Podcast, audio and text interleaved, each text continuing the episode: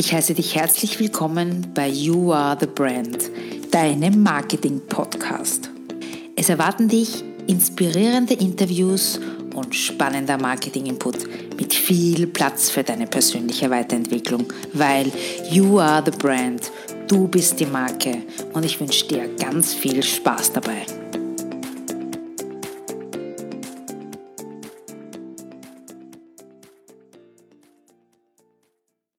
Hallo, herzlich willkommen zum zweiten Teil unseres roten Leitfadens über Marketingthemen. Hier ist die Alexandra und die Gerlinde. Hallo. Und was erwartet euch heute? Wir werden heute uns mit dem Kundennutzen beschäftigen. Dann werden wir klären, was ist denn ein USP und ein ESP? Wie sieht es denn aus mit Positionierung? Was versteht man darunter und wie könnt ihr das umsetzen? in, bei, in eurem Business. Dann schauen wir uns an die vier Ps, das ist, sind diese klassische Marketing-Mix. Es gibt auch noch erweiterte, das sind die sogenannten sieben Ps. Und dann wird es noch einen Ausblick geben, was euch denn im dritten und letzten Teil von unserem Marketing-Leitfaden erwartet. Ich würde sagen, wir starten gleich einmal. Wir haben beim Teil 1 mit den Bayer Personas abgeschlossen. Das war diese Zielgruppe, die ihr definiert, also eigentlich euer Wunschkunde. Und jetzt möchten wir darüber sprechen, wo wir denn diese Zielgruppe abholen. Gelinde, was kannst du dazu uns sagen? Also die Bayer Personas helfen uns ja dabei, dass wir so idealtypische Vertreter äh, unserer Zielgruppe identifizieren und das dient in erster Linie dazu, sich ein bisschen besser in die Personen hineinzudenken. Das heißt, ich habe jemanden ein konkretes Bild vor Augen und dann tue ich mir etwas leichter auch zu überlegen, was brauchen die denn? Was sind denn so die Probleme? Was sind denn so die Aufgaben, die die zu bewältigen haben? Und abholen kann ich sie natürlich damit, indem ich ihnen einen konkreten Nutzen anbiete. Also generell, äh, wir haben ja im ersten Teil schon gesagt, kein Produkt ohne Kundennutzen. Und jetzt wollen wir ein bisschen genauer darauf eingehen, was verstehen wir denn unter einem Kundennutzen. Der Kundennutzen als solches löst üblicherweise für den Kunden ein Problem. Wir haben natürlich immer die Thematik, dass da generell in der, in der Wahrnehmung äh, unserer Kunden ein gewisses Grundrauschen herrscht. Das heißt, es gibt, gibt natürlich andere Anbieter auch, die mit ihren Produkten oder Dienstleistungen im Markt sichtbar werden und versuchen, die gleichen Kunden anzusprechen. Das heißt, bevor ich mir über den konkreten Nutzen, den ich einem Kunden anbiete, Gedanken mache, gehört natürlich auch dazu, wo finde ich diesen Kunden denn? Und wir haben es schon gesagt, wie man den Kunden abholen kann. Und einen Kunden kann ich an unterschiedlichen Stellen abholen. Und das ist jetzt nicht nur räumlich zu verstehen, also wo finde ich den Kunden, wo treiben sich meine Kunden herum? Das ist auch oft schon ein Indikator, wonach sucht denn mein Kunde. Aber es gehört auch dazu, wo welchen emotionalen, also welchen, in welchem Zustand finde ich diesen Kunden. Da gibt es auch ganz unterschiedliche Kaufauslöser. Das nächste Thema wäre, zu welchem Zeitpunkt kann ich meinen Kunden ansprechen, weil manche äh, Bedürfnisse treten einfach auch zu zeitlich definierten Gelegenheiten auf, wie wir jetzt eine haben. Weihnachten steht vor mhm. der Türe. Das dritte, äh, letzte Thema wäre dann natürlich auch, mit welchem Bedarf äh, kann ich jemanden abholen. Und der Nutzen ist üblicherweise das, was für den Kunden klar macht, warum soll er es kaufen. Im, Im, Englischen sagt man so schön, what's in it for me, was habe ich davon? Und man braucht nur für sich selber einmal überlegen, wenn man, man ist tagtäglich mit ganz vielen Angeboten konfrontiert, wenn man nicht versteht, was einem äh, dieses Produkt oder Dienst, die, diese Dienstleistung erleichtert, dann nimmt man es zur Kenntnis, kommt aber gar nicht auf die Idee, dass man es kaufen könnte. Mhm. Das heißt, der Nutzen ist für den Kunden der erkennbare Wert des Angebotes. Und dann unterscheide ich aber ganz gerne auch noch den Vorteil, einfach weil es uns die Unterscheidung ein bisschen leichter macht. Der Vorteil ist die Abgrenzung zum Mitbewerb. Mhm.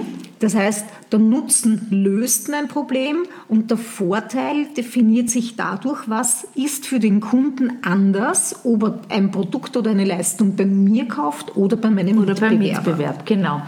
Also ich fasse noch einmal zusammen. Der Kundennutzen, der Kunde entscheidet sich immer für den Anbieter, der ihm den höchsten von ihm tatsächlich wahrgenommenen Nutzen bietet. Und es ist hier die entscheidende Frage, wie viel weiß der Kunde zum Zeitpunkt seiner Kaufentscheidung über deren Konsequenzen? Das ist in der Praxis natürlich nicht möglich, diese ganzen Konsequenzen zu berücksichtigen. Deswegen gibt es zwei Einflussgrößen. Das, die eine ist der Produktnutzen und die zweite ist die Marktposition des Anbieters. Ja, und was man natürlich auch, also es war auch gut, dass du das mit dem ähm, ansprichst, dass der Kunde kann nicht alles wissen. Wir versuchen uns relativ schnell ein Bild zu machen und bedienen uns dabei sogenannter Heuristiken. Und eine Heuristik ist nichts anderes als eine Vereinfachung von sehr komplexen Zusammenhängen. Je technischer, je komplexer ein Produkt wird, desto mehr kognitiven Aufwand, also Denkaufwand und Rechercheaufwand bedeutet das für den Kunden. Und da ist es umso wichtiger, diese komplexen ähm, Zusammenhänge relativ einfach darzustellen und in einer Form, die schnell zu erfassen ist. Und da sind wir dann genau bei dieser Unterscheidung, ähm, was macht für den Kunden den wahrnehmbaren Unterschied aus zwischen einem Anbieter und mhm. dem anderen. Genau. Und dann spielen eben so Kriterien rein wie, okay, den erreiche ich schneller. Der macht mir das Einkaufen leichter, der senkt die Hürden, der ist ähm, daran interessiert, eine emotionale Bindung herzustellen, der nimmt mich als Mensch wahr. Da treten dann diese qualitativen Unterschiede durchaus ein bisschen in den Hintergrund, weil wir gehen immer davon aus, einen vergleichbaren Produktnutzen, eine vergleichbare Qualität und die Differenzierung dann macht eben diesen genau. Produktvorteil aus zwischen einem Anbieter und dem anderen. Weil die Produkte sind ja auch sehr austauschbar. Sehr häufig. Genau. Sehr häufig. Und da habe ich noch einen Input dazu und das, das will ich euch mitgeben, weil das irgendwie manchmal immer vergessen wird. Die Kunden kaufen keine Produkte, sondern sie kaufen eine Problemlösung und sie kaufen Gefühle, möglichst positive Gefühle. Ja. Das immer, bitte immer im, im, im Hinterkopf behalten, weil es interessiert sich niemand dafür, was ein Produkt kann, sondern es interessiert vielmehr, was es für uns tun kann. Da sind wir wieder bei der Problemlösung. Ich glaube, man muss schon ein bisschen da einfach unterschiedliche, ich sage also wir, wir, es, gibt, es gibt so eine schöne Definition von einem Produktkern und einem Kernnutzen. Wenn man jetzt Mineralwasser hernimmt, mhm. der reine Produktnutzen von Wasser ist das Durststillen. Das tut Leitungswasser genauso wie Mineralwasser und das tut eine günstige Marke genauso wie ein Evian oder ein Fidschi-Wasser. Das, was dort aber den, das Unterscheidungskriterium darstellt, ist, welche Emotion mittransportiert wird, welche Wertigkeit mittransportiert wird. Das heißt, wir können mittlerweile bei den Produkten und Dienstleistungen die Qualität und den reinen Kernnutzen äh, üblicherweise voraussetzen. Das ist jetzt nichts mehr, womit man sich über, über Qualität äh, so unterscheiden kann, weil inzwischen sehr, sehr viele Produkte einfach sehr, sehr hochwertige Qualität darstellen. Mhm. Und da hast du natürlich recht. Das, wo, wo ich mich dann unterscheiden kann, ist in der Art und Weise, wie ich mich beim Kunden positioniere. Und das ist auch etwas, was gerne missverstanden wird. Ich positioniere mich nicht am Markt, sondern im Kopf meines Kunden. Das heißt, der hat dann eine ganz eigene Wahrnehmung über mich und meine Produkte, aber auch über den Mitbewerber und dessen Produkte. Mhm.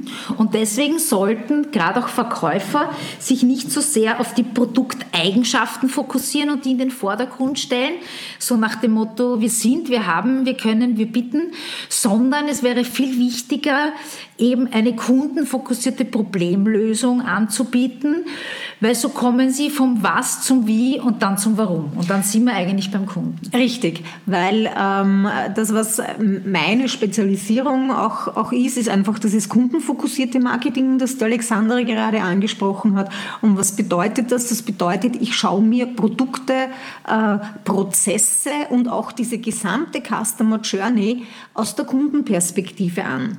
Weil diese gesamte Thematik, wenn, wenn man immer aus der eigenen Perspektive erzählt, das ist absolut nachvollziehbar und ist auch eine, eine, ein, ein guter erster Ansatz.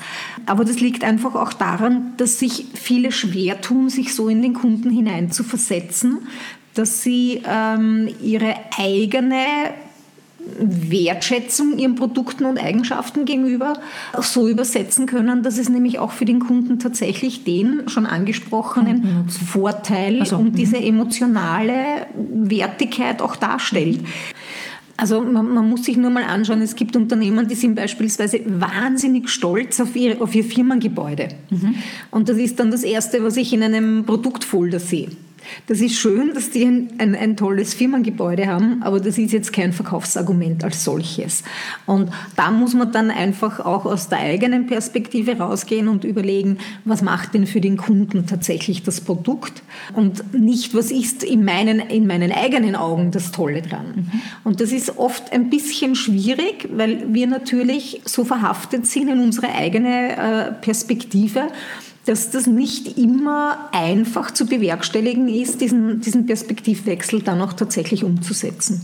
Mhm. Für wen es interessiert, ich habe eine Folge gemacht, nämlich Folge 16, die heißt Wie Kunden ticken. Also wenn ihr da auch ein bisschen in die Kundenpsychologie ein dringen wollt, dann hört euch das gerne an.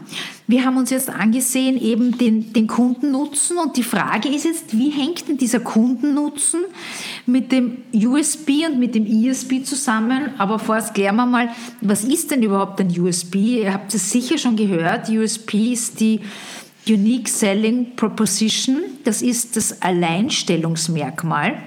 Oder auch ähm, das einzigartige äh, Produktversprechen. Also da geht es auch wiederum um den Nutzen. Und die, die, diese USP äh, ist zu einer Zeit entstanden, wo es weit weniger Produktvielfalt äh, gab und auch weit weniger Wettbewerb gab. Und es ist immer so beneidenswert, wenn es Unternehmen oder Produkte gibt, die einen USP haben dann sollte man den auch unbedingt nutzen äh, und in der Kommunikation einsetzen. Manches Mal hat man allerdings auch die schwierige Position, dass man diese Einzigartigkeit gar nicht so schnell findet. Mhm. Das macht aber wiederum für Einzelunternehmer gar nicht mal so viel aus, weil wir oft vergessen, dass wir als Personen diese Einzigartigkeit darstellen und dass wir auch dieses, diese Unverwechselbarkeit in der Dienstleistung Ich sage nur Personal Branding.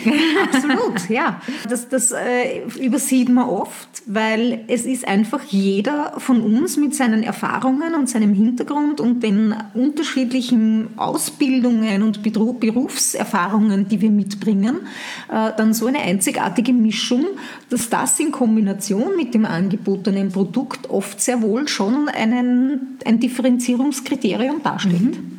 Also es ist noch einmal zusammengefasst jener Faktor, der dem rationalen Verstand suggeriert, kauf mich. Das ist vielleicht das so, so auf den Punkt gebracht, die, die USP. Und wie, und in letzter Zeit, oder nicht in letzter Zeit, aber nachdem der USP irgendwie in aller Munde war, hat sich aus dem USP dann auch ein ESP herauskristallisiert. Das nennt, das nennt man Emotional Selling Proposition. Und das ist das Alleinstellungsmerkmal, also der einzigartige emotionale Produktnutzen. Also der ESP hat natürlich den riesengroßen Vorteil, dass der etwas leichter beeinflussbar ist als der, als der USP. Ich habe eine Workshop-Reihe gemacht zum Thema Magic Moments. Da geht es genau darum, so positive Kundenerlebnisse zu schaffen im Rahmen eines, eines Kaufprozesses. Und diese, ähm, dieser ESP ist etwas, was sehr leicht umsetzbar ist. Äh, überlegen Sie sich, Sie haben zwei vergleichbare Produkte. Ich nehme immer gerne als Beispiel das Hotelzimmer. Das eine ist ganz, ganz in Ordnung und mit allem, was man braucht. Und das andere ist halt so ein super stylisches Hotel. Kosten das gleiche. Bei dem das jetzt nicht ganz so toll ist, werde ich aber als Person wahrgenommen. Mhm. Und wenn dann jemand sagt, ah, schön, dass Sie wieder da sind und ich habe mir das gemerkt, Sie möchten gerne das Zimmer hinten raus und da fühlen Sie sich doch so wohl und was darf ich für Sie zum Frühstück vorbereiten, dann wird man dort lieber hingehen als in das andere, das eine qualitativ vergleichbare Leistung bringt, aber dort kriege ich einfach meinen Schlüssel in die Hand gedrückt und das war's. Mhm. Also diese Wahrnehmung und einfach das das Bedürfnis auch der Dienstleistung, einem den Kauf so angenehm wie möglich zu machen, weil dass man mit seinem, mit seinem Kauf am Ende des Tages zufrieden ist, das sollte auch Grundvoraussetzung sein. Schön finde ich es immer, wenn jemand etwas kauft und dann schließend wirklich happy ist. Mhm. Ich habe ein gutes Beispiel dazu zum, zum ESP, nämlich Thema Autokauf oder Auto. Die wenigsten Menschen kaufen ein Auto, um von A nach B zu kommen, sondern sie kaufen, also das sind meistens ganz, ganz andere Motive ausschlaggebend, wie zum Beispiel Image oder Statuserhöhung durch die Marke oder leider, sage ich leider, weil es der Nachbar auch hat. Also das sind eher Motive als dieses klassische von A nach B. Und die moderne Hirnforschung hat wichtige Erkenntnisse geliefert, nämlich dass Menschen emotional entscheiden, aber diese Entscheidung begründen sie dann rational. Also noch einmal, die Entscheidung wird emotional getroffen. Das ist für uns als Marketer ganz, ganz wichtig. Das ist eigentlich treibende Kraft. Und, und daraus leitet die Hirnforschung drei Grundregeln ab. Die erste ist, die Menschen suchen aktiv nach guten Gefühlen. Das heißt, das Produkt muss ihnen einfach gute Gefühle machen. Das haben wir schon vorher gehabt. Dann, sie meiden negative Gefühle, auch klar. Und das Dritte ist, Emotionales hat für unser Hirn immer Vorrang. Das ist auch ganz, ganz wichtig. Das heißt, wir können dadurch natürlich unsere Marketingmaßnahmen auf das abstimmen kommen wir zu einem nächsten sehr wichtigen Punkt, nämlich zur Positionierung. Was ist denn das genau und wie, wie gehe ich das eigentlich an? Ich möchte davor noch kurz ein bisschen ausholen, nämlich dass der Markt in Österreich ist, ist ein gesättigter Markt. Und gerade wir als EPUs oder als KMUs sind jetzt oft nicht in der Lage, einen sehr günstigen Preis anzubieten, weil die größeren einfach viel größere Mengen einkaufen und dadurch natürlich auch einen günstigeren Preis bekommen. Und das heißt, über, den Preis sich zu positionieren, ist manchmal, es gibt natürlich hier sicherlich Ausnahmen, für uns sehr, sehr schwierig. Aber wie können wir uns denn sonst behaupten gegenüber den großen Unternehmen. Ich nehme jetzt zum Beispiel als Beispiel her eine, eine Zahnpasta im Supermarkt. Ähm, wenn wir in den Supermarkt gehen und eben eine Zahnpasta kaufen wollen, gibt es drei Möglichkeiten, die wir wählen können. Die erste ist, wir kaufen die, die wir immer kaufen. Die zweite ist, wir kaufen die billigste. Oder die dritte Möglichkeit ist, wir kaufen die, die uns besonders auffällt. Und wir als EPUs, habe ich schon gesagt, Preis wird schwierig, können eigentlich nur, außer wir haben gute, ein gutes Standing und einen guten Ruf am Markt, eigentlich nur die, die uns positiv auffallen. Also die zum Beispiel ein Design haben, was uns ins Auge sticht oder sonst irgendwelche Produktmerkmale haben, die wir vielleicht so noch nicht kennen. Eine mögliche Strategie zur Positionierung ist zum Beispiel die Spezialisierung auf ein bestimmtes Produkt oder auch auf eine bestimmte Zielgruppe. Für spezialisierte Unternehmen ist es auch einfacher, erfolgreiches Marketing zu betreiben, weil sie haben eine klar definierte Zielgruppe und sie müssen ihre Werbung nicht breit streuen, um potenzielle Kunden anzusprechen. Und da sind wir wieder beim Preis, weil wenn wir Werbung breit streuen müssen, dann kostet das natürlich dementsprechend Geld. Wenn wir uns jetzt aber zum Beispiel eine Nische nehmen, da kommen wir nachher gleich dazu, dann wird es deutlich günstiger und ich kann viel gezielter die Zielgruppe erreichen. Gelinde, was hast denn du für Überlegungen zur Positionierung? Ja, und beim, bei, der, bei der Positionierung kann man natürlich jetzt unterschiedliche Strategien verfolgen. Wir konzentrieren uns jetzt nur auf die, die für kleinere Unternehmen auch, auch Sinn machen. Äh, eine Möglichkeit ist natürlich, sich über den Preis zu positionieren. Da habe ich zwei Möglichkeiten. Ich kann mich als hochpreisig positionieren und sehr teure Produkte anbieten. Oder ich positioniere mich mit einer Niedrigpreisstrategie und da liegt man dann häufig wirklich im Discount-Bereich. Äh, da muss man sich aber darüber im Klaren sein, dass man je niedriger man ansetzt, natürlich ständig über den Preis verglichen wird. Mhm. Wenn ich mir diese Strategie auswähle, dann muss ich mir auch darüber im Klaren sein, dass ich aus dieser Niedrigpreisschiene vermutlich nicht mehr rauskommen werde. Äh, umgekehrt, wenn ich sehr hochpreisig ansetze, dann kann man gegebenenfalls da die Preise noch ein bisschen nachlassen. Oder wenn man glaubt, dass man über Rabatte arbeiten muss, könnte man das auch tun. Generell würde ich nicht empfehlen, äh, ausschließlich über den Preis zu verkaufen, nämlich über den niedrigen, außer man ist jetzt wirklich ein Discounter. Mhm. Wenn man sich im Mittelfeld ansiedeln möchte, äh, dann ist es eigentlich keine Preisstrategie mehr, sondern dann zählt irgendeine andere Strategie. Eine Möglichkeit, die man auch hat, ist, sich über Exklusivität oder besonders hohe Qualität zu positionieren. Qualität als solches ist heutzutage eigentlich kein Differenzierungskriterium mehr, weil das etwas ist, was Kunden voraussetzen. Das heißt, ich kann nur, wenn ich jetzt wirklich außergewöhnlich lange Garantie anbiete oder besonders hochwertige Materialien anbiete, dann kann ich mich natürlich sehr wohl über eine Exklusivität und über, ich sage jetzt einmal, außergewöhnlich hohe Qualität sehr wohl positionieren. Mhm. Eine weitere Möglichkeit. Und, Entschuldige, und bei der hohen Qualität ist es natürlich so, dass man auch sehr gut Preise dadurch verlangen kann. Natürlich, ne? natürlich. Das ist natürlich ein, ein, sehr, sehr guter Nebeneffekt. Ja, also das ist so diese, diese klassische Geschichte, wer billig kauft, kauft teuer. Mhm. Was jetzt nicht notwendigerweise bedeutet, dass preisgünstige Produkte nicht lange halten, aber es ist zumindest etwas, was in der in der Wahrnehmung nachvollziehbar ist und was manches Mal auch dann hilft, wenn man einfach sagt, okay, mein Produkt ist teurer, aber dafür hast du es länger. Mhm.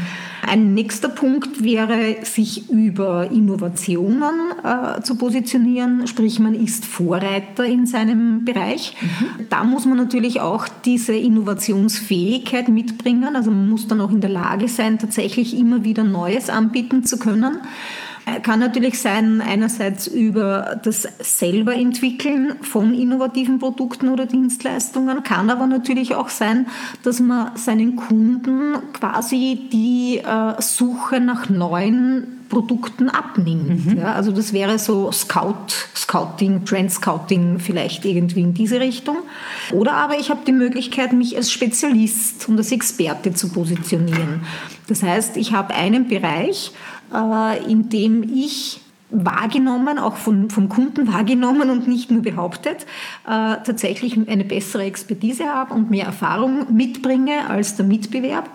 Da kann man natürlich dann auch entsprechend andere Preise verlangen, aber man muss sich natürlich im Klaren darüber sein, dass solche äh, Positionierungen auch die Zielgruppe, die ich adressieren kann und adressieren möchte, natürlich einschränkt.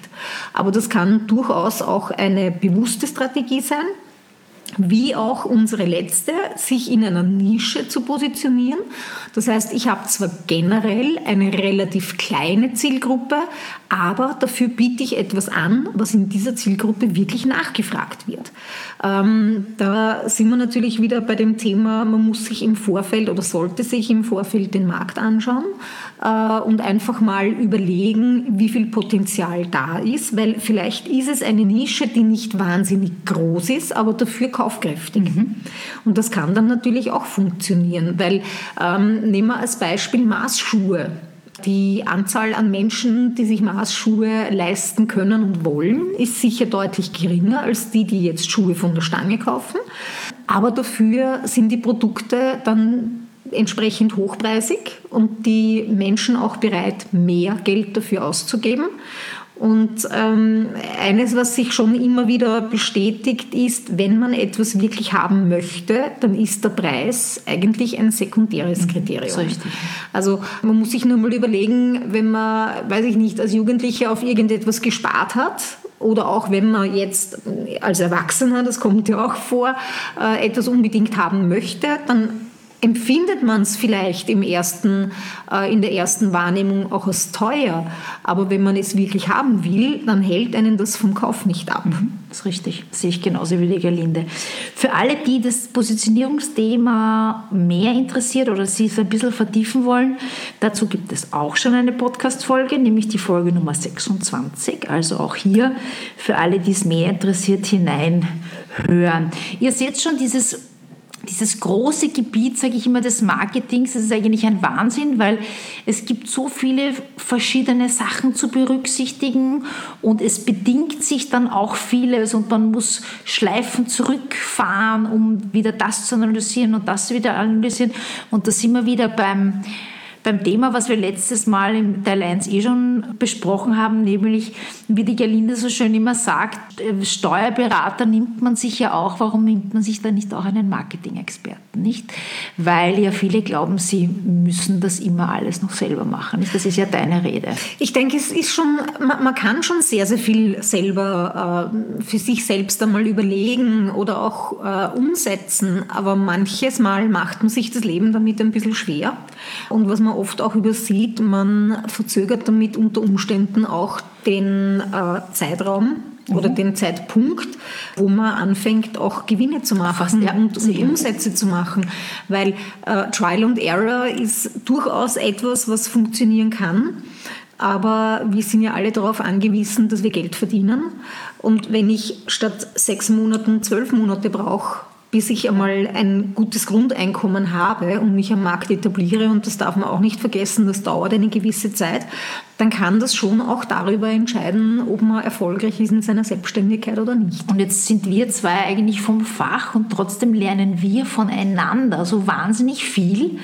Also sogar hier ist, ist noch irrsinnig viel Potenzial durch Beispiele vom anderen, durch Inputs vom anderen. Also das, das ist eine, das befruchtet sich und jetzt ist, ist man vielleicht jetzt nicht der Marketing-Experte, dann ist es ja noch mehr, dass man dadurch davon profitiert. Ja, und ich ne? denke, es kommt halt einfach auch noch dazu, dass Marketing keine Wissenschaft ist. Also es ist einer, einer sehr hohen Dynamik unterworfen. Ich glaube, es gibt ganz wenig Berufsbilder, die sich in den letzten zehn Jahren so dramatisch verändert haben. Mhm. Also das sind jetzt äh, Bereiche, die früher für einen Marketing Marketingmanager relativ gut abzudecken waren. Mittlerweile ist Online dazugekommen, mittlerweile ist Social Media dazugekommen und man darf nicht vergessen, das sind eigene Berufsgruppen, ja. die sich daraus entwickelt haben und da wird es einfach unüberschaubar. Also selbst für einen Spezialisten ist es oft schwierig, dann in einen von diesen, äh, ich sage jetzt einmal Spezialbereichen, diese Spezialdisziplinen hineinzugehen. Sogar wir können nicht alles abdecken. Nicht? Wir können jetzt nicht online die totalen Experten sein, also wie offline, wie Grafik, wie das geht einfach nicht. Die Positionierung, also man muss da wirklich entweder man kauft die Dienstleistungen zu von Experten oder man schaut halt einfach, und ich denke, das ist halt einfach auch die, die Schlussfolgerung daraus, dass wir uns beide tatsächlich als Experten positioniert haben. Das Schwierige, und das ist auch etwas, was wir schon einmal angesprochen haben, das Schwierige ist, man muss halt ganz viel weglassen. Aber das Weglassen hilft auch dabei, diese angesprochene klare Positionierung zu schaffen. Wofür stehe ich? Äh, was kann ein Kunde bei mir erwarten? Was kann ich oder will ich nicht leisten? Und man muss auch nicht immer alles anbieten. Da hilft es dann auch, wenn man beispielsweise sich einen, einen Kooperationspartner holt oder sich ein Netzwerk aufbaut. Und für den Kunden ist es natürlich eine, eine gute Dienstleistung, wenn er weiß, er kann uns fragen und er kriegt auch bei Bereichen, die jetzt nicht unsere Kernkompetenz sind, gute Auskünfte. Aber es macht schon Sinn, wenn man sich überlegt, also dieses Schuster bleibt bei deinem Leisten, das macht schon bis zu einem gewissen Grad Sinn. Mhm. Äh, über den Tellerrand hinausschauen ist absolut erlaubt, aber Leistungen anzubieten, die sehr weit weg sind von der Wahrnehmung des Kunden, machen einen natürlich dann auch oft ein bisschen unglaubwürdig. Mhm. Das ist richtig, ja. Na gut, das war jetzt ein kurzer, wirklich ein ganz, ganz kurzer Überblick über die Positionierung. Wenn ihr Fragen habt, wenn ihr das vertiefen wollt, dann bitte einfach uns schreiben. Wir schreiben gerne zurück, beantworten Fragen. Wir können auch gerne mal kurz telefonieren. Also hier bitte jetzt einmal keine Scheu zu haben, oh Gott, und das kostet gleich und hin und her, sondern man tritt einfach mit uns einmal in den Dialog und dann werden wir schon schauen, ob wir wie wir helfen können und ob wir helfen können. Also da bitte keine Scheu zu haben, nur mal an dieser Stelle noch erwähnt. Gut, kommen wir zum nächsten großen Punkt, nämlich die vier Bs. Das habt ihr sicher schon gehört. Das ist ein bekanntes Konzept von Jerome McCartney das ist schon sehr alt. Das ist aus dem Jahr 1960. Und hier geht es um den Marketing-Mix. Äh, und die vier Ps heißt es deswegen, weil es vier Bereiche sind. Und das ist das Product, das ist das erste P. Dann haben wir den Price, dann haben wir die Promotion und dann haben wir guter Letzt die Kommunikation. Was Place. ist das für ein P? Place, genau. Das heißt ganz kurz nur, wie vertreibe ich mein Produkt, zu welchem Preis, wo und welches Produkt. Und wie kommuniziere ich es? Genau. genau. das sind die vier Bereiche. Und fangen wir, wir wollen es nur kurz anreißen, fangen wir mal mit der Produktpolitik an. Liebe Gelinde, was fällt dir zu, zur Produktpolitik ein? Naja, da, da sind wir eigentlich, das Schöne ist, wir referenzieren immer auf Dinge, die wir schon mal gesagt haben. Mhm. Also beim Produkt, äh, welches Produkt könnt, kann denn der Markt überhaupt vertragen? Wofür könnte denn eine Nachfrage da sein? Äh, auch hier könnte man eine Nische finden. Sehr häufig ergibt sich das aus einem ja, aufmerksamen Beobachten von sich selber als Konsument oder wenn man Augen und Ohren offen hält, einfach mitzukriegen, dass da ist etwas, danach fragen sehr häufig, Kunden, Bekannte, Freunde, wie auch immer. Ähm, und darauf aufbauend kann man sich natürlich einmal überlegen, was biete ich denn an? Und bei diesem Produkt gibt es ganz viel zu berücksichtigen, äh, unterschiedlichste Merkmale. Da spielt natürlich dann auch wieder hinein, zu welchem Preis möchte ich es anbieten. Äh, und wenn ich den Preis festgelegt habe, dann muss ich natürlich auch dafür Sorge tragen, dass das Produkt diesen Preis auch reflektiert. Das muss auch dafür stehen. Also man sieht schon, da ergeben sich sehr, sehr enge Verknüpfungen. Auch der, der, die Frage, wo und wie kommuniziere ich denn, also die Promotion. Nein, das kommt erst nachher. Lass mich noch kurz okay. ergänzen zum Produkt. Was beim, bei der Produktpolitik natürlich auch noch hineinfällt, ist. Also wenn du jetzt Gründer bist, dann wirst du da noch nicht so viel Erfahrung haben, aber wenn du jetzt zum Beispiel schon länger am Markt bist, gibt es natürlich auch eine Produktvariation. Das heißt, wenn jetzt, wie kann ich das Produkt verändern, damit es noch optimaler ist? Oder eine Produktdifferenzierung, das sind alles Überlegungen, die da auch hineinspielen. Oder auch eine Innovation ist klar, wenn du etwas Neues auf den Markt bringst. Oder das vierte Punkt ist etwas, eine Elimination. Das heißt, wenn du zum Beispiel ein Produkt, dass du es einfach aus dem Sortiment nimmst, weil du sagst, es rentiert sich nicht. Und was bei der Produktpolitik auch ist, dass man wirklich auch beachten muss, den Produktlebenszyklus. Da gibt es verschiedene Phasen, da will ich jetzt gar nicht so genau drauf eingehen, aber ich möchte damit nur aufzeigen, wie, wie komplex eigentlich das Ganze ist und dass man sich hier wirklich mit jedem dieser vier Bereiche alleine und gezielt auseinandersetzt. Und Produkt ist natürlich jetzt, wenn wir darüber sprechen, auch immer gleichbedeutend mit der Dienstleistung. Und auch da kann man, man kann auch aus einer Dienstleistung ein, eine Art Produkt machen. Also das ist etwas, äh, womit wir uns momentan auch sehr intensiv beschäftigen, einfach auch Pakete anzubieten. Und damit mache ich es auch greifbarer und leichter verständlich, was natürlich auch sehr relevant ist, weil auch wenn ich ein gutes Produkt gefunden habe, ich muss mir eine, eine Möglichkeit überlegen, das dann auch gut an den Mann und an die Frau zu bringen äh, und da einfach eine, eine Form der Kommunikation auch zu wählen, die einfach verständlich wird. Mhm. Kommen wir zum zweiten Punkt der Preispolitik. Da hat die Gelinde schon vorher kurz bei der Positionierungsstrategie ein bisschen was dazu gesagt. Was mir so wichtig ist, ist bei der Preispolitik, und wenn ich das jetzt sage, sagt jetzt wahrscheinlich jeder, das ist eh klar, aber ich merke einfach auch immer in meiner Beratung, dass viele verwirklichen ihren Traum vom eigenen Unternehmen, aber sie verdienen damit kein Geld oder sie verdienen schon ein Geld damit, aber sie können davon nicht leben. Das sind zwei Paar Schuhe. Und dann sage ich immer, okay, dann ist es aber ein Hobby. Also man muss schon ein Geschäftsmodell finden, von dem man auch leben kann. Und da bin ich schon beim Punkt. Ziel der Preispolitik muss es sein, einen Gewinn für das eigene Unternehmen zu realisieren und dem Kunden ein faires Preis-Leistungs-Verhältnis zu bieten. Das ist, glaube ich, das Wichtige.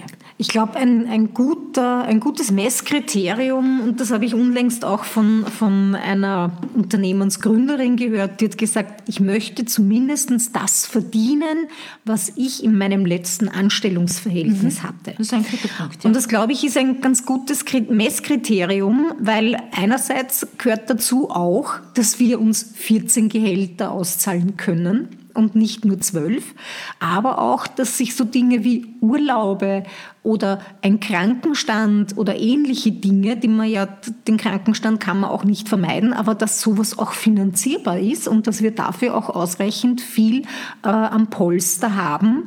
Und es heißt auch nicht, wenn wir unternehmerisch tätig sind, dass wir gerade mal so über die Runden kommen. Das lässt sich am Anfang sehr häufig nicht vermeiden. Aber irgendwann einmal sollte es schon so sein, dass ich über das hinaus, was ich als Angestellter verdient habe, auch einmal einen Gewinn erzielen kann. Mhm. Weil schließlich trägt man ja auch das unternehmerische Risiko und das sollte dann in irgendeiner Art und Weise sich auch äh, finanziell bemerkbar machen. Genau, bemerkbar machen. Ja.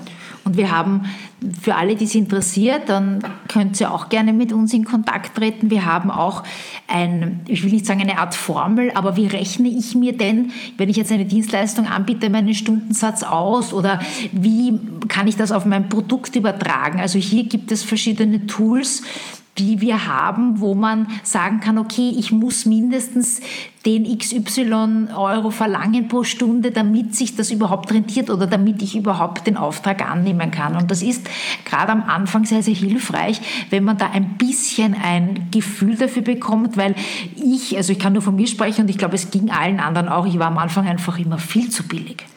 Ich glaube auch, ähm was man, was man mal sich vor Augen führen muss, und das finde ich immer sehr heilsam, ist, wenn man sich ausrechnet, okay, ich habe jetzt, ich arbeite zu einem, einem bestimmten Stundensatz, wie viel weniger muss ich arbeiten, wenn ich meinen Stundensatz erhöhe?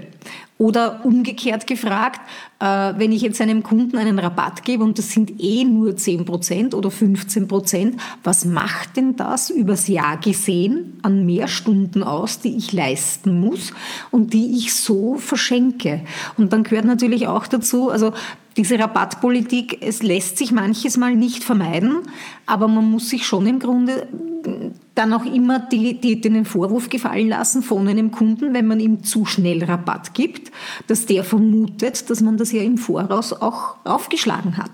Also ich denke, wenn jemand einen Preis wirklich durchkalkuliert hat und auch weiß, dass er den verlangen muss, dann wird man sich darüber im Klaren sein, dass es nicht mehr so einfach ist, Rabatte zu geben. Ja. Und das kann ich einem Kunden gegenüber auch gut argumentieren und sehr häufig probieren Kunden, was legitim ist. Und ich gebe es zu, ich tue es auch. Ja. Ähm, weil alles, was ich günstiger einkaufen kann, erhöht meine Gewinnspanne. Aber wenn ich etwas kaufen möchte, dann hindert es mich auch nicht daran, wenn jemand Nein sagt. Und das ist, glaube ich, etwas, was man lernen muss. Nein zu sagen bedeutet nicht notwendigerweise, dass man den Kunden verliert, mhm. sondern es hat auch etwas damit zu tun, dass man seine Grenzen absteckt und dass man einem Kunden klar macht, meine Preise sind sauber kalkuliert, weil eines kann ich garantieren, wenn man einmal anfängt, Rabatte zu geben, dann wird ein Kunde die auch immer wieder erwarten und verlangen. Und dazu gibt es einen ganz einfachen Hinweis.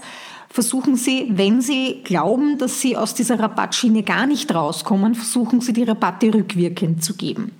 Äh, das ist etwas, was ich mache. Dann habe ich nämlich auch etwas davon, dass ich einem Kunden anbiete, gut, wenn wir in einem Jahr eine bestimmte Umsatzgröße überschreiten, dann gebe ich gerne rückwirkend einen Rabatt, der im kommenden Jahr einzulösen ist. Sprich, ich gebe eine Gutschrift und dann ist es auch legitim, weil dann habe ich etwas mhm. davon, dann habe ich eine, ein bestimmtes Auftragsvolumen und damit können Sie über die Staffel was anbieten und das macht auch Sinn, weil Sie ersparen sich sehr viel an Akquiseaufwand und an Akquisekosten. Und das Zweite, worüber man sich auch äh, im, im Klaren sein sollte, wenn Sie immer so knapp kalkulieren, und wir kalkulieren meistens viel zu knapp, wir müssten vorher schon was aufschlagen, dann habe ich einen knapp kalkulierten Preis, von dem gebe ich noch einen Rabatt. Und dann wird halt die Gewinnspanne immer geringer und immer geringer und sie kommen in eine Situation, dass sie sich gar nicht leisten können für Tätigkeiten, die sie nicht selber machen sollten, damit sie Geld verdienen können, äh, sich Subunternehmer leisten zu können. Weil wenn ich immer so knapp kalkuliere, dann kann ich niemanden anderen beauftragen, weil ich es mir schlicht und einfach nicht leisten kann, den zu bezahlen. Und das ist eben so eine Abwärtsspirale, in ja. die dann viele kleine Unternehmer kommen, dass sie dann sagen, ja, ich muss es ja selber machen. Genau, und es kann immer wieder sein, ich sage nur, das Schlimmste wäre, wenn man zum Beispiel krank ist oder wenn man längere Zeit ausfällt, dass man sagt, um den Kunden nicht zu verlieren, muss ich es fremd vergeben.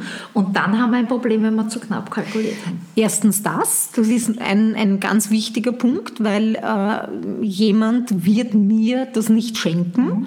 Und was man natürlich auch nicht vergessen darf, jetzt überlegen Sie sich einmal, Sie können Ihre Leistung um 80 Euro in der Stunde anbieten. Äh, Sie müssen Ihre Zeit aber damit verbringen, Ihre Buchhaltung zu machen. Und einen Buchhalter kann ich um 40 Euro in der Stunde kriegen. Äh, damit ist es eigentlich schon klar, dass man da in eine, ja, in eine, in eine schlecht kalkulierte Situation hineinrutscht, die unter Umständen über, das, über, das, äh, über den Erfolg der Selbstständigkeit entscheiden kann. Stimmt. Nein, ein sehr, sehr gutes Argument. Kommen wir zum dritten P, nämlich der Distributionspolitik. Und bei der Distributionspolitik ist gemeint, dass es die Managementaktivitäten beschreibt, die mit dem Vertrieb des Produktes oder mit der Dienstleistung, dass sich das einfach beschäftigt und wie ich einfach dieses Produkt verkaufen kann. Das wäre die die Distributionspolitik, da gibt es eben indirekte, direkte und so weiter. Wollen wir da jetzt näher darauf eingehen? Nein, ich glaube, das ist auch etwas, wo man sagt, wenn man sich dafür interessiert und entscheiden, dann kann man das nachlesen oder mit uns in Kontakt treten. Und dann kommen wir gleich zum, zum vierten und letzten Punkt. Das ist wieder eher etwas für uns zwei, nämlich die Kommunikationspolitik, nämlich die Promotion.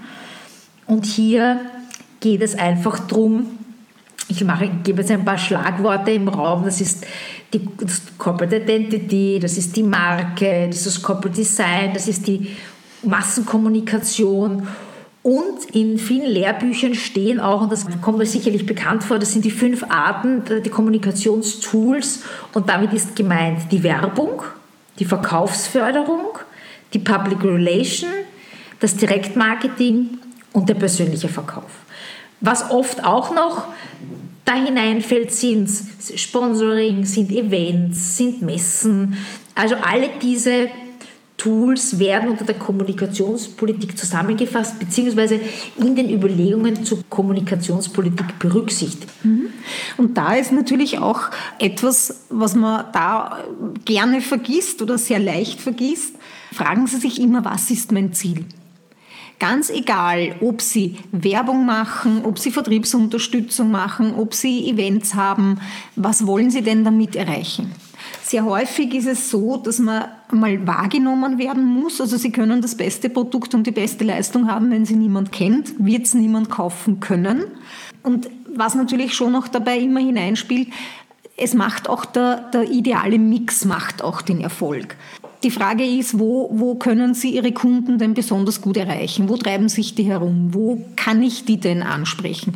Es ist immer so verlockend über Social Media und das ist etwas, was mir auch sehr häufig begegnet, äh, speziell von sehr jungen Marketern, die so überzeugt sind, dass Social Media das Allheil, das All, All wie, wie sagt man Allheilmittel. da? Allheilmittel ist, genau.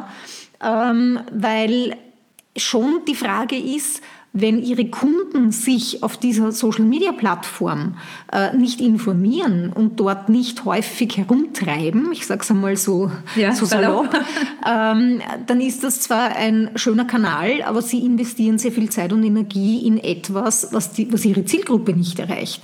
Wo wir wieder bei dem Punkt sind, warum es so wichtig ist, sich auch so Buyer-Personas zu überlegen.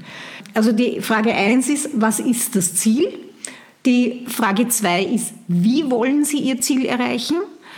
Da spielt auch herein, in welchem Zeitraum möchte ich denn mein Ziel erreichen? Wenn Sie sagen, ich habe Zeit, ich nehme mir vor, innerhalb einer bestimmten Zeit etwas zu erreichen und das darf ruhig ein bisschen länger dauern, dann werden Sie einen geringeren Werbedruck haben. Sprich, Sie werden weniger intensiv bewerben. Aber was man natürlich dann schon auch wieder überlegen muss, ist, welche Kanäle setzen Sie denn ein? Und unter Marketingkanälen versteht man die Art und Weise und auch das Medium, über das man kommuniziert. Das sind so diese ganz klassischen above the line, also ähm, Massenkommunikationsmöglichkeiten wie Fernsehen, wie Plakate, wie TV, wie Internetwerbung, wie Radiowerbung, ähm, die natürlich relativ kostspielig sind und sich jetzt auch nicht so gut fokussieren lassen auf eine spezielle Zielgruppe aber durchaus, um eine Bekanntschaft zu, äh, Bekanntheit zu schaffen, durchaus Sinn machen können. Aber es gibt darüber hinaus natürlich noch ganz viele andere und da spielt auch Empfehlungsmarketing eine Rolle. Mhm. Auch das kann ein Kanal sein. Oder Sie können über Folder, über ihre Webseite, über Google AdWords, über maßgeschneiderte andere Aktivitäten, Events kann, oder es, sie können auch ein, ein, ein Business Breakfast machen und, und Kunden einladen. Auch das kann ein Kanal sein. Also die, der, der Mix entsteht dadurch, dass sie offline und online kombinieren mit sozialen Medien, mit viralen Themen, das heißt Dinge, die sich dann auch verbreiten und wo sie Multiplikatoren nutzen können und natürlich auch diese persönliche Verkaufsschiene, die man nie vernachlässigen ja. sollte, speziell als kleines Unternehmen. Das Wichtige ist aber, schaffen Sie Wiedererkennung. Äh, das sage ich aus einem ganz bestimmten Grund. Wenn Sie eine konsistente Werbebotschaft fahren, das heißt, Sie haben immer ein, ein Kriterium, einen Faktor dabei, der sie unverwechselbar macht und der sie auch äh, eindeutig identifiziert, dann verstärken sich diese Werbebotschaften. Wenn Sie sich nicht festlegen wollen und sich nicht entscheiden können und immer mit ein bisschen einer anderen Botschaft rausgehen, dann muss man natürlich auch damit rechnen, dass die Wiedererkennung ja. darunter leidet Richtig. und dass Sie es auch deutlich länger brauchen, um sich als eine Marke oder ein, ein Produkt als solches wahrnehmbar, wahrnehmbar zu machen ähm, und einfach auch wiedererkannt zu werden. Ja, völlig richtig. Es ist so, dass, ich habe vorher kurz in der Einleitung erwähnt, ähm, dass es ja in letzter Zeit eine Erweiterung gegeben hat dieser Ps, nämlich die sieben Ps.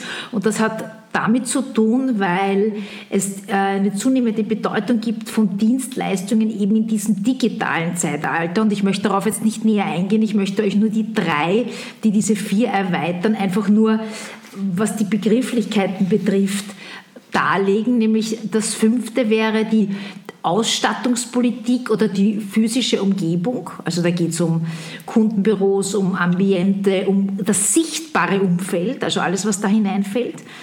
Der Punkt 6 wäre die Personalpolitik.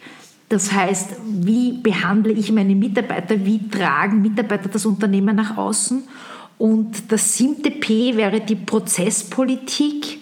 Wie gestaltet sich der Marketingmix im Unternehmen? Wie schauen die Prozesse aus? Wie kann ich das optimieren? Also nur jetzt ganz am Rande, das wären jetzt die erweiterten sieben Ps. Und ich denke, wenn jetzt jemand sich damit im Detail beschäftigen möchte, das kann man ohne Probleme im Internet nachlesen genau. und googeln. Eines möchte ich nur sagen, dieser siebte Punkt mit den Prozessen, das ist natürlich schon auch eng verwandt mit der Customer Journey.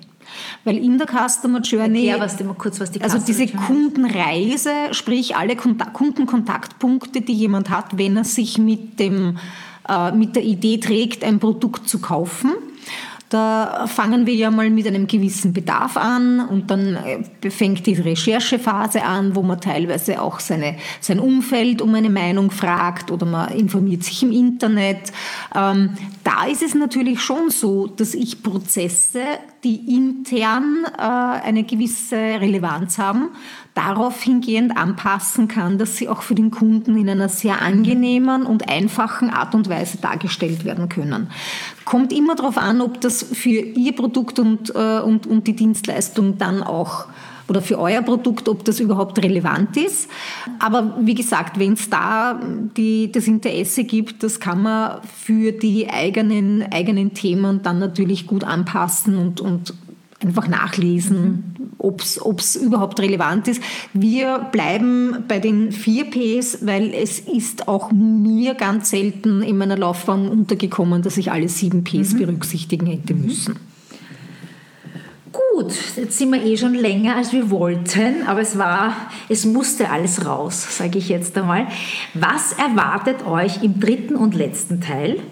Wir werden unter anderem Themen behandeln wie Unternehmensziele, dann werden wir einen Exkurs machen, Marketingbudget, Marketingplan, das wird hineinfallen, Priorisieren der Ziele, Erwartungshaltung, wie wir die richtige Erwartung schaffen, Profil schärfen und dann haben wir noch eine kleine Zusammenfassung über Corporate Design und Corporate Identity, was wir hier finden, was ihr darüber wissen sollt bzw. beachten sollt, weil ihr wisst, bin ich ja auch Grafikerin und da habe ich ein paar sicherlich sehr gute Tipps, wie, auf was man da achten muss, gerade bei Logoentwicklung und bei Claimentwicklung und so weiter. In diesem Sinne freuen wir uns auf den Teil 3 und senden ganz liebe Grüße. Gelinde? Ja, auch von mir. Und wir hoffen, dass viel Hilfreiches dabei war oder zumindest so, dass man weiß, wo man noch ein bisschen darüber nachdenken sollte, damit auch die Maßnahmen in Zukunft noch erfolgreicher werden. Gut, also bis dahin, alles Liebe, eure Alexandra und Gelinde. Das war der Podcast für diese Woche. Wenn es dir gefallen hat, freue ich mich über eine 5-Sterne-Bewertung bei iTunes oder über ein Like bei YouTube, eine Nachricht per Mail oder auf Facebook oder Instagram. Wenn du Interesse an Themen wie Personal Branding, Marketing, persönliche Weiterentwicklung und Gesundheitsthemen hast, dann abonniere doch einfach meine Newsletter. Den Link dazu findest du im Slider meiner Website auf www.alexandrapalkowitz.com. Bis dahin, alles Liebe, deine Alexandra.